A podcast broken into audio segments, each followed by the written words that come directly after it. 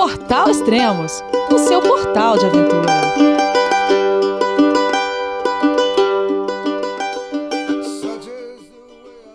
Bom dia, boa tarde, boa noite. Bem-vindo a Extremos, o seu podcast de aventura.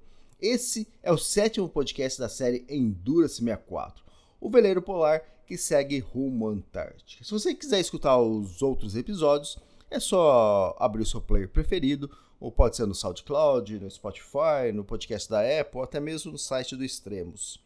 E se você gosta de trekking, montanhismo, boas histórias e aventura, você também encontra nos podcasts. Esse que eu estou gravando é o 399, então tem muito conteúdo aí para vocês curtirem. Né? São 14 anos gravando podcast. E se você gosta de literatura de aventura, eu sou autor de cinco livros. É a melhor forma de você colaborar com Extremos. Só entrar lá no extremos.com.br. Eu me chamo Elias Luiz e você vai encontrar os meus livros lá. E se você gosta de fazer caminhadas de longa distância, eu estou guiando também no Tour do Mont Blanc, né? São 11 dias de caminhada, uma viagem de 15 dias, é, passando pela França, Itália e Suíça. Você também encontra lá no extremos.com.br. Então vamos para o primeiro áudio de hoje, que foi enviado no dia 3 de janeiro de 2024. Fala Barreta! Cada dia em um porto. Não é exatamente assim, mas a frase ajuda a descrever o que é a viagem, que tem um deslocamento quase que diário como uma de suas características. Nós estamos indo para a Antártica e quando a gente chegar na Antártica, nós vamos continuar em movimento, nos deslocando entre os diferentes pontos de interesse. Movimento é uma constante e movimento contínuo é um hábito que eu adquiri cedo e não consegui me desvincular dele até hoje. É o formato que tem a vida que eu tenho. Tem seu valor mas é pouco saudável. Um dos desafios desses constantes movimentos seria manter o equilíbrio das saúdes física e mental em ordem, mesmo nas faltas de rotinas que o movimento ajuda a você não ter. Uma rotina de não ter rotina não permite a adoção de hábitos regulares que ajudam na manutenção da saúde do organismo. Aliás, ajuda inclusive a atrapalhar os pensamentos. Um exemplo disso é a luminosidade, que é a base de funcionamento do relógio biológico, mas que é diferente nos diferentes lugares. Cada um de nós tem um relógio biológico, mas cada lugar do planeta tem a sua luminosidade. Esse relógio biológico serve também para regular o organismo, desde que você viva acompanhando o ciclo da luminosidade em um mesmo lugar do planeta durante a sua vida. Veja, originalmente eu sou de São Paulo, Brasil. São Paulo fica a 23 graus e meio no hemisfério sul.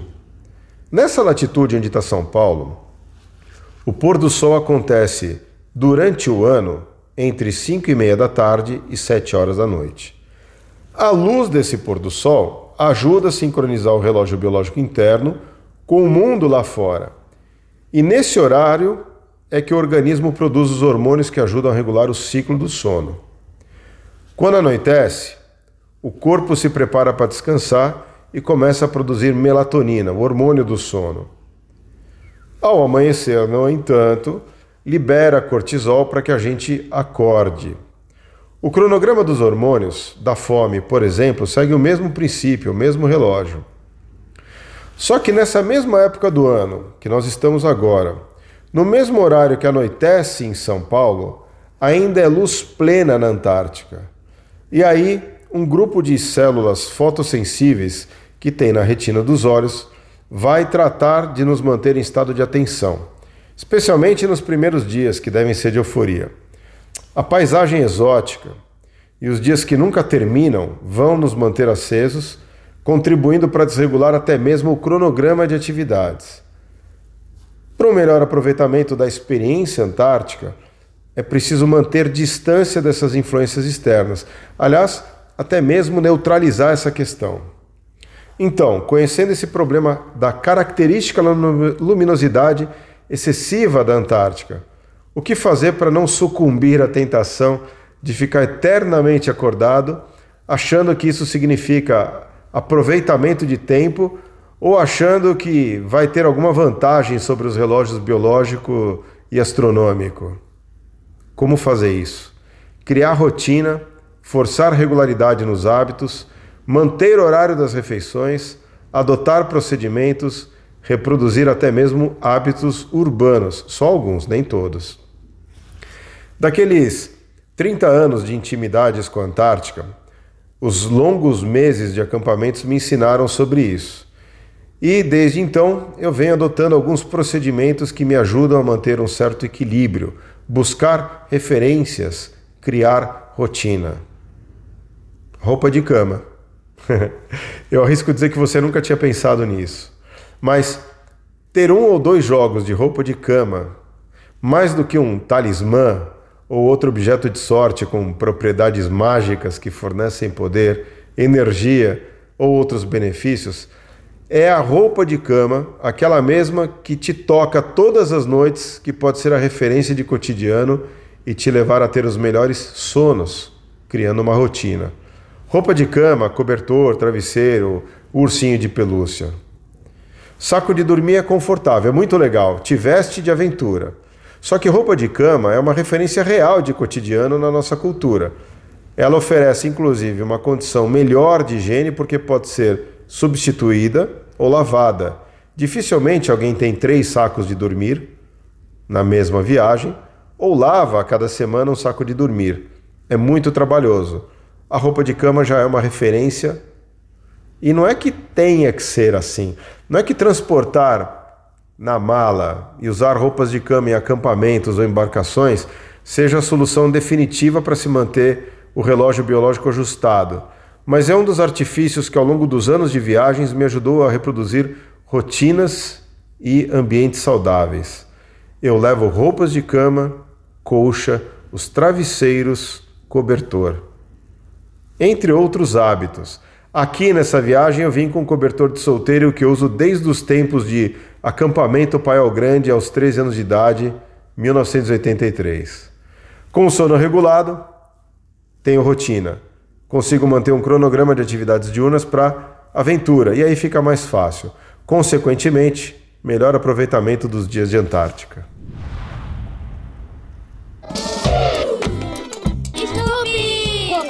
Participação especial do bom e velho Charlie Brown. Snoopy e sua turma. Tenha um bom dia, Lino. Lino e seu cobertor boboca. Você vai carregar isso pelo resto da sua vida. Isso não é verdade. Eu tenho uma grande força de vontade. Eu poderia largar esse cobertor hoje mesmo se eu quisesse. Tudo bem, então vamos ver você largar hoje mesmo!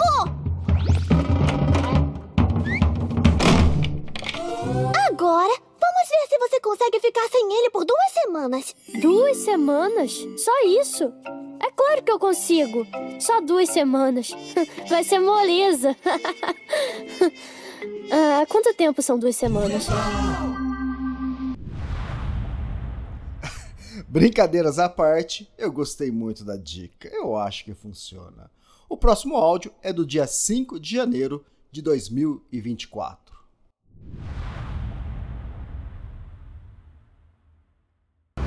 O áudio passado eu mencionei sobre cada dia ser um porto, como um jeito de descrever uma das características da viagem. E terminei aquele áudio como se ele tivesse sido cortado. Mas é aquilo mesmo. Esse áudio é sobre cada dia uma silenciosa quebradeira, também para descrever outra característica. Impressiona como o tempo e o ambiente marítimo exige do ser humano e consome a matéria. Passamos pelo Cabo Horn, que sempre esteve ali como um amontoado de rochas e ilhas. As ilhas estavam iluminadas de um jeito a refletir o verdejante solo. Tem um jeito único. Mas além disso, eu não sei o que, que o Horn tem de mágico que faz as pessoas serem absorvidas por um estado de euforia. Chamei por rádio a estação da Armada Chilena para saber um pouco mais. E quem me atendeu foi um militar que presta serviço, dotado naquele local, por dois anos. Ele contou que ele já estava ali há um ano e três meses. e ele pode contar com a companhia dos dois filhos e esposa. Ser casado ou casada parece que é uma condição para os militares povoadores que querem servir nesses locais ermos. Voltando à silenciosa quebradeira, nós agora estamos no Drake. E desde a nossa saída do litoral paulista, quanto que foi consumido da embarcação? Roldanas e rolamentos foram para o espaço, em um erro crasso de navegação. Cabos grossos arrebentaram, outros mais finos quase. Água entrou por pequenos furos no casco e outra pequena quantidade de água entrou pelo motor, via escapamento. O piloto automático aqui involuntariamente desarmou algumas tantas vezes por dia. E os sistemas de navegação também se desligaram involuntariamente. Diesel vazou na sala de convivência pelo respiro do aquecedor. Tivemos dois curtos de pequena dimensão. Algumas lâmpadas de navegação sucumbiram à ação d'água do mar. O profundímetro deixou de ser confiável por algumas vezes. E agora que voltou a funcionar, outros sensores pararam. Cada vez mais próximos do, do Círculo Polar Antártico, avistamos hoje o primeiro iceberg. Um motivo de comemoração e mais que isso de voltar a atenção para a navegação, porque não era ainda o tipo de preocupação para ter navegando nessa área um iceberg. Parece cedo para ver antes do círculo polar. E de novo, cada vez mais próximos dos 60 graus sul, sul do círculo polar antártico, é quando mais a gente vai precisar dos equipamentos e tecnologia disponível. Pois bem, agora tem dois novos contratempos com ela, com a nave. Uma das duas baterias de partida do motor deixou de funcionar. Ela não acumula mais a carga necessária para a função de bateria. E o equipamento, o sensor que mostra a velocidade e a direção dos ventos, parou de funcionar. A nave tem sistemas redundantes para atender às necessidades primárias, como partida do motor. Então, sem uma das duas baterias principais, ainda tem outras três possibilidades de partir o motor. E velas. Temos quatro velas para navegar caso não desejarmos usar o motor. E sem os instrumentos e tela que indicam direção e velocidade do vento, a gente pode ainda visualizar uma haste da birotinha que fica lá no topo do mastro e arriscar uma direção de vento, dizer até mesmo a velocidade de acordo com aqueles carneirinhos brancos de água no topo das ondas. Eu nem sei se o instrumento de direção e velocidade de vento é uma obrigatoriedade nas embarcações, mas mesmo quando a gente estava com esse instrumento em pleno funcionamento, a gente já passou por alguns incidentes noturnos. Então seria bom ter esse instrumento de volta. Nem meu, nem meu Honda Civic 1998 com 25 anos de idade e que pela idade não paga mais impostos, 12 centímetros do chão de fábrica automático quebra tanto assim. A minha nave. Então seguimos, sabendo que algo vai se quebrar ou estragar. Eu já entendi que embarcações são assim mesmo e talvez seja essa aventura, não é assim tão bom ficar sem instrumentos. Mas quando você está sem eles, a gente sente e percebe a situação. Em cima de glaciares é meu tipo de navegação preferida. Às vezes é bom lembrar como é não ter nada, bem como prestar atenção nos sinais que vão sendo oferecidos por ela a nave ou pela natureza onde a gente está mas a bordo essa questão é do capitão. Ainda assim, eu acho que o problema maior ou real é quando a gente mantém o foco em cima dos problemas. Eu já vou descobrir.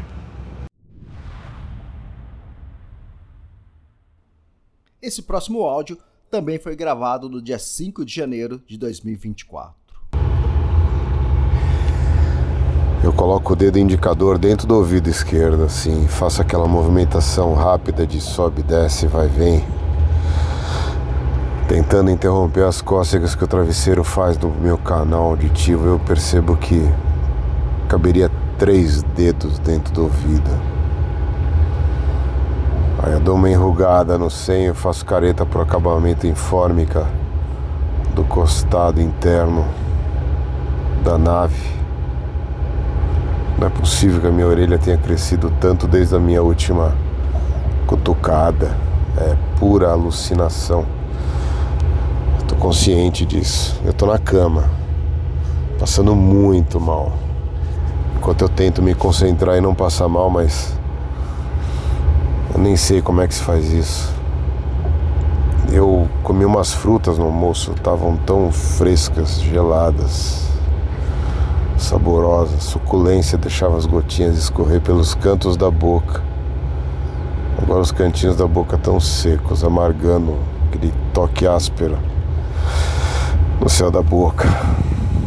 Nem me lembro quem que eram as frutas, mas elas estão aqui mais perto da saída pela contramão do organismo quase na boca. É horrível gravar isso. Mas a nave está procurando um equilíbrio nas vagas do oceano lá fora que eu escuto aqui dentro. E o oceano sequer se dá conta que eu tô aqui. Eu tô aqui, porra. Nem o Drake, meu urso de pelúcia que me acompanha, já não ajuda mais. Só não quero vomitar nele. O estreito de Drake homônimo do urso. Ele cobra caro, cobra ingresso. Ninguém é bem-vindo aqui. É como se o Drake estivesse protegendo a Antártica, que tem mais ao sul dele. Não tem negociação. Só tem jeito. Preparação e insistência. O Giovanni disse que a meteorologia que a gente ia encontrar era a base para a gente navegar agora no estreito. E que qualquer mudança dessa meteorologia seria para piorar as condições. Como assim? Que pior? Eu até quero tirar satisfação com ele, mas na cama de cima com dois saquinhos plásticos na mão, ele parece que não vai falar agora. A nave vai balançando em todos os sentidos. Meu giroscópio está arregaçado. E o cérebro fica sendo arremessado contra aquele espaço meníngeo que tem entre o cérebro e a caixa. A caixa. Nossa, cada tranco. Fora as quedas. Quedas vertiginosas nas ondas lá de fora, fazendo que o meu suspiro em vão desapareça no zero da gravidade da minha cama.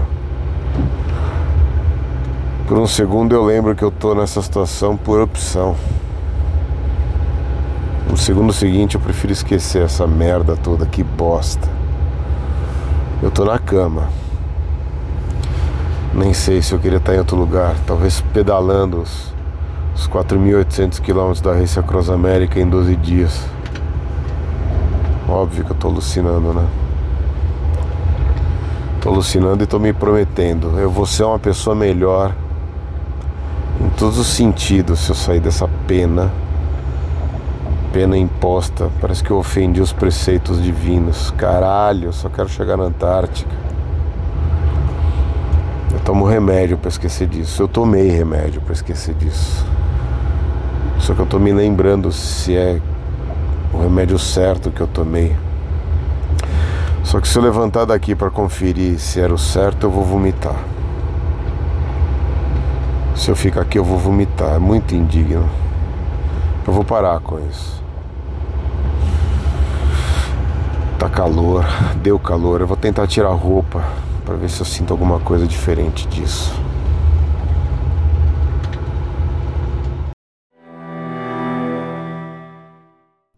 Fantástico isso! O próximo áudio foi enviado no dia 7 de janeiro de 2024. Melhorei do enjoo e agora, durante o turno de navegação, a cada intervalo médio de 10 a 15 minutos, a gente tem que enfiar a cabeça para fora da gaiuta frontal da casaria para ficar procurando icebergs errantes. Eu, eu ouço eu mesmo pronunciando alguns termos e vejo que estou sendo absorvido pelo sotaque náutico.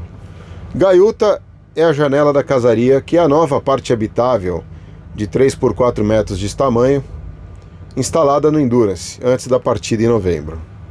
É também onde quatro dos tripulantes, os mais altos, conseguem ficar ali de pé. E Iceberg, você sabe, do Titanic. Mesmo assim, te conto a razão dessa nossa adoção de procedimento. Dias atrás, passou o primeiro iceberg próximo ao Endurance. Lindo! Afinal, viemos aqui para rever de perto. Assustador, porque dava para ver a enormidade dele a 9 quilômetros de distância olho nu. A temporada de icebergs, verão no hemisfério sul, mas não é o momento e nem local onde esperava encontrar um. 58 graus sul é cedo e fora de rota. O iceberg é um errante. Dá uma olhada nos mapas virtuais, digita 58 graus sul e você pode conferir onde é isso no Estreito de Drake. E onde há um, pode haver mais. De fato, em menos de 12 horas, foram avistados outros dois errabundos. Um choque no casco, em alumínio de 12 milímetros de espessura do Endurance, com uma belezura dessas, é resultado incerto. E isso também independe do tamanho. 5 metros de altura é o tamanho que o gelo tem que sobressair sobre a água para ser considerado um iceberg, segundo a classificação da Guarda Costeira Norte-Americana. Outros menores, conhecidos como growlers, com mais de um metro de gelo que sobressai sobre a superfície da água. Outros maiores ainda, chamados de berg beats, do tamanho de uma barraca de montanha para duas pessoas, uma cabana de montanha. A única relação que tem do tamanho dos icebergs é quanto mais conseguimos visualizar facilmente, ou quanto impossível fica para ele ser visto ou detectado pelos radares da nave. Temos aqui dois radares, nove pares de olhos, nove pares de ouvidos, nove mentes, nove terceiros olhos. E bastaria um growler dos menores para mandar a expedição por água abaixo. É quase pura água doce congelada desde a era do gelo, 20 mil anos atrás, antes de ter nascido Raul Seixas que se desprendeu de alguma maneira e de alguma geleira. No caso, essas geleiras estão aqui agora a no mínimo 250, 300 milhas de distância, 500 quilômetros. Ele veio de longe. 10% da massa do gelo de um iceberg fica visível na superfície. Os outros 90% da massa ficam embaixo da água. Um perigo marítimo. Isso, se fosse numa altura linear, seria um sétimo da altura linear dele para fora da água. Isso indica que para fora da água é menos, para dentro da água é mais, e ele se movimenta mais pelas correntes de água do que pela direção dos ventos. A conta é assim mesmo, por conta da diferença da massa específica de um gelo de água doce e a água salgada do mar. Tá tudo bem, eu também tive que fazer um monte de contas para entender isso, depois ainda de ter me deparado com uns tantos deles no início dos meus 20 anos de idade. Continuo fazendo conta. E o exemplo mais conhecido de viagem marítima indo por água abaixo foi a colisão naval do Titanic, 1912. Chocou contra um iceberg. Naquele episódio, o navio levou quase três horas para afundar depois da colisão com o iceberg. A história é conhecida, considerada até hoje nos estudos de navegação, pois um acidente dessa proporção não começou ali no choque com o iceberg, começa bem antes de uma colisão. Avisos. Dois dias antes da colisão com o Titanic, em 1912, veja, frequentes avisos de gelos flutuantes em rota já estavam sendo abertamente disseminados pelos navios próximos à navegação do Titanic. Tem um outro episódio envolvendo gelos flutuantes e embarcações. Essa história é de Ernest Shackleton, sua tripulação, gelos e o Endurance. Aquele Endurance, não esse aqui. Shackleton ficou um mês esperando na Geórgia do Sul antes de partir em dezembro de 1914 em direção à já conquistada Antártica. Já naquele mês, o Shackleton vinha sendo informado por pescadores baleiros sobre o excesso de gelos flutuantes e baixas temperaturas atípicas para aquela época do ano, naquele ano. Isso ele ia encontrar no seu caminho. Olha, dois anos, dois anos e oito meses entre o naufrágio do Titanic em 1912 e a partida do Shackleton em 1914. Mais de 100 anos de tempo separam aquelas histórias do dia de hoje. E foi possível, não tem como, aprender com o que nos contam todos os dias. Tecnologias inimagináveis surgiram nesses 100 anos. O perigo, o mesmo. Vigiar, usar radar, estudar imagens de satélite, reduzir velocidade de navegação são as formas de neutralizar o risco de dar uma topada com gelo desses. Tão concreto como o marujo que tem que descascar a batata ou limpar conversa. Eu vou ali cuidar de três banheiros cheios de pelo e papel sujo porque hoje faz parte das minhas obrigações. Exatamente. A gaiuta frontal da casaria, que nada mais é que a janelinha por onde eles põem a cabeça para verificar se tem iceberg ou não, é a capa desse podcast. O próximo áudio é também do dia 7 de janeiro de 2024. Expedição, viagem, travessia. Nos áudios, ora me refiro à expedição como uma viagem, ora menciono algumas travessias durante essa mesma expedição. E o que é isso aqui então?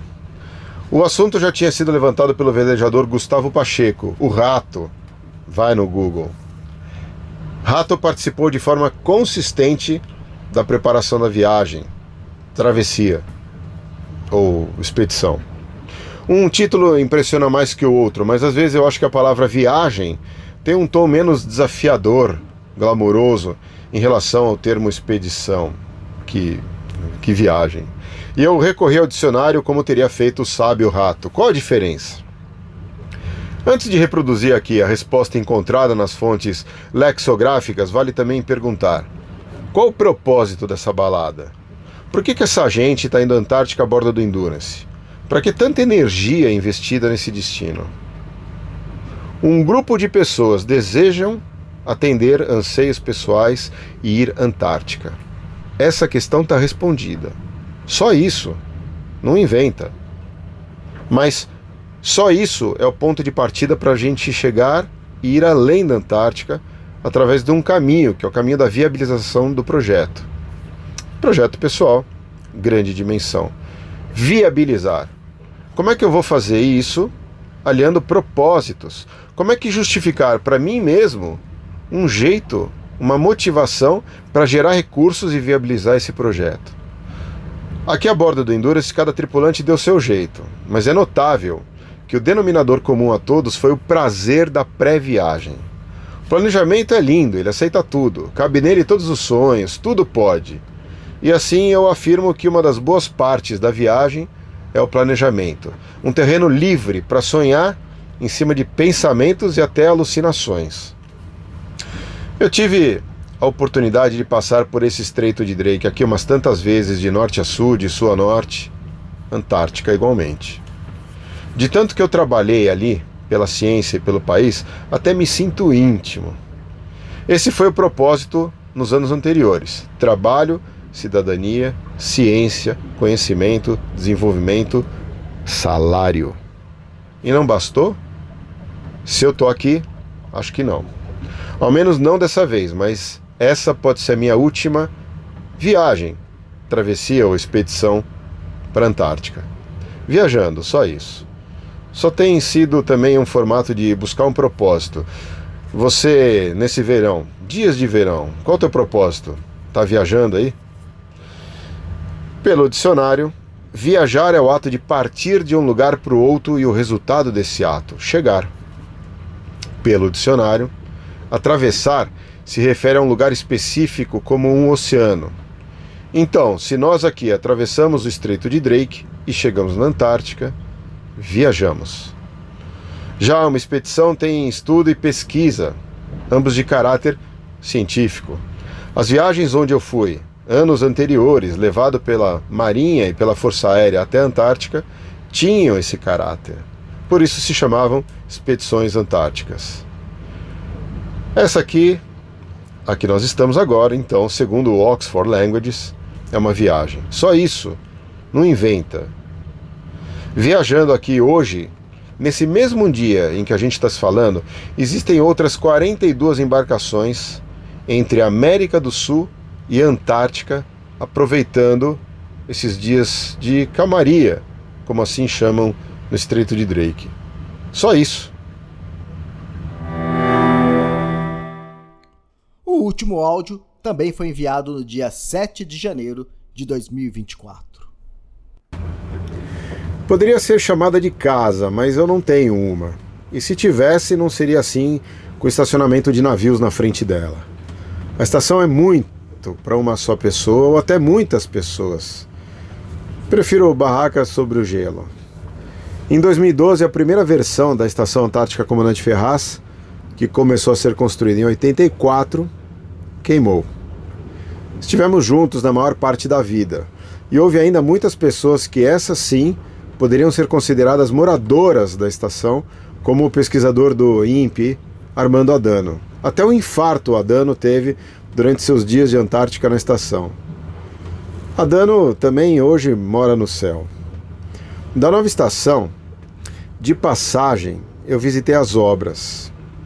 No grupo de estudos do estúdio francês Triptyque de Arquitetura, junto com Oscar Metsavai e Amir Klink, apresentamos uma proposta de construção para a nova estação. Do projeto apresentado, soube que alguns detalhes foram bem recebidos e adaptados no projeto maior que serviu para a construção da nova estação. Mas, erguida no mesmo lugar, sobre os escombros da anterior, dessa nova estação sei pouco. A chegada dessa viagem na Antártica foi por aqui, no 62 graus sul, na ilha Rei Jorge, onde está a estação brasileira. A ilha faz parte de um conjunto de 11 ilhas que fica ainda a 120 quilômetros de distância da ponta da Península Antártica. Alguns pesquisadores chamam de Cinturão das Bananas, por conta das características climáticas que conta também com umidade e chuvas. Características desse ponto. Longe da massa grossa de terra da Antártica, e com parte desse clima úmido e chuvoso, pode ainda ser interpretada simplesmente como um arquipélago austral qualquer, longe da Antártica. Mas não tem jeito, é Antártica. E sob neblina, com pouca visibilidade, atento com os icebergs, comendo bananinhas paraibuna, chegamos. Abre a tela aí do computador, dá uma olhada, pega uma bananinha, eu espero. Do arquipélago Shetlands do Sul, a ilha Rei Jorge é a maior e que fica mais ao norte de todo o arquipélago. Pouco desejada pelos navegadores, tem poucas áreas confortáveis para ancorar um veleiro. Mas chegamos aqui na Antártica por ela, pela ilha, por conta da localização da Estação Antártica Comandante Ferraz. Se você teve tempo e acessou os serviços virtuais de mapa, aproveite e dá uma vasculhada no, pondo, no pontinho onde fica a Estação Antártica. É legal. E eu devo aproveitar a intimidade com esse local para promover os primeiros passos em terra com o grupo, ou gelo. Vai ser a oportunidade para adotarmos uma nova dinâmica de vida híbrida entre bordo e solo firme, terra ou gelo, que vai demandar mudanças de comportamento da nossa parte. Temos até agora 37 dias de vida a bordo experimentando uma rotina que demanda uso de certa quantidade de roupas para dois diferentes ambientes, a bordo ou terra urbano. Mas esse terra urbano ainda não era Antártica. Então, parte das roupas dos nove tripulantes já está acomodada nos escaninhos da nave, no casario novo que nos serve de armário e barra sala de secagem. Serão aproximadamente mais 60 dias de viagem quando, Agora, nesses dias, nós devemos tirar das quesmes todas as roupas, acessórios e equipamentos para uso nessa região mais fria. Gorros, luvas, roupa interior, casacos, botas, equipamentos de gravação, equipamentos de escalada, tudo para ser usado nos desembarques aqui na Antártica, transportado nos botes e ao fim de cada dia ser levado de volta a bordo. Usar mais roupas significa adaptar os movimentos do corpo, que agora está mais rechonchudo e pesado por conta dessas vestes adicionais. Então nós vamos aprender como usar tudo isso aqui. Por isso eu devo aproveitar essa conhecida região de riscos mensurados para dar os primeiros passos com a tripulação em terra ou gelo. Vamos adaptar os meninos dessa tripulação à nova realidade, a realidade que nós buscamos. Depois, voltamos a bordo maravilhados, suados, molhados e pronto para descobrir como é que nós vamos redistribuir aqui dentro todas essas roupas e equipamentos que ainda estão nas malas. Já não estarão mais. Visualize aí Pense no seu quarto, na sua casa, na sua sala de secagem, como é que vai ficar o, in o, o interno da nave. É, digno de não arriscar receber visitantes. Notou que linhas atrás eu mencionei a palavra CHASM, C-H-A-S-M. É o nome técnico da Duffel, da marca Thule, que ajudei a desenvolver. Ao menos confeccionei longos relatórios de críticas, construtivas, claro. Duffels são malas maleáveis e que reúnem características para uso em viagens que demandam praticidade, versatilidade, confiança. Aqui defeito em equipamentos não existem. Não pode, não tem espaço para isso na Tule. E são essas características de segurança e resistência que nos fazem por optar por essas quesmes, além de outra questão. É resistente, comentei, e não é rígida. Uma vez vazia, ela pode ser compactada e pode ser alocada em qualquer canto, armário, porta-malas, bagageiro, escaninho, sob colchão. Ela pode ser tirada do caminho, desaparecer de vista, ceder espaço. E nós vamos precisar que seja assim. Por isso, uma quesme. E vamos chegando. Para dividir com os seus olhos o que os meus estão vendo, te conto que as últimas oito horas de viagem foram sob neblina e um mar de icebergs. Nós estamos agora colados na ilha Rei Jorge, mas não havemos por conta dessa neblina. E o capitão, em momento passado, ainda optou por aumentar a rotação do motor, consequentemente, velocidade da nave. Lá fora, Posicionado no veleiro como uma carranca do Rio São Francisco, com o rádio nas mãos e os olhos arregalados, olhando os icebergs para avisar o capitão. Mais bananinhas para estimular o calor no corpo e até desestressar a mandíbula. Tem com açúcar e sem açúcar. Nessa hora tanto faz, a energia é a mesma e serve.